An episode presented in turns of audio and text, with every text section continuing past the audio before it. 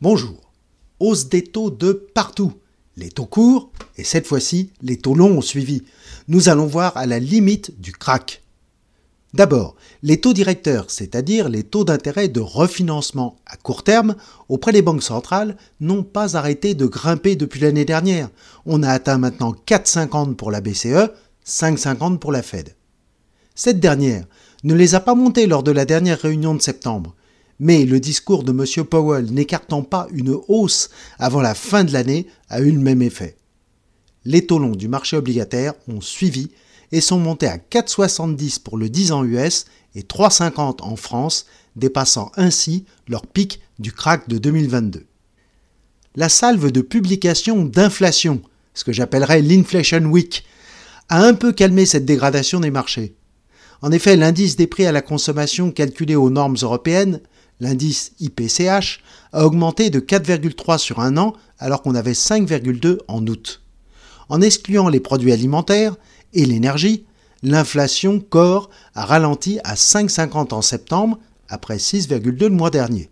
En Allemagne, en Pologne aussi, les variations de prix s'atténuent.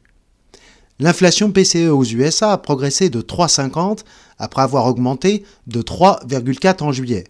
L'indice des prix PCE Core, en revanche, a augmenté de 3,9% alors qu'on avait 4,3 avant. Tout ceci a un peu calmé le jeu.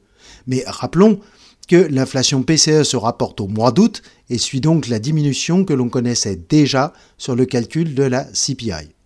Les marchés s'interrogent sur la poursuite d'une tendance baissière puisque le prix de l'énergie ont repris depuis cet été leur hausse, pétrole en tête.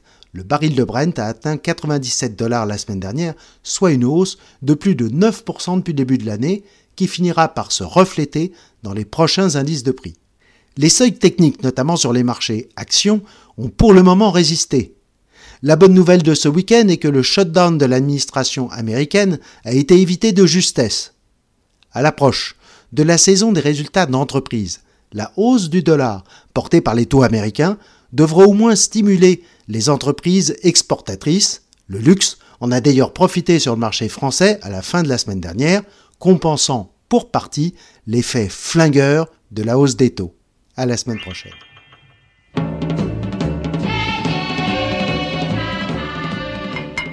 J'ai trop un goût de pomme. Il y en a.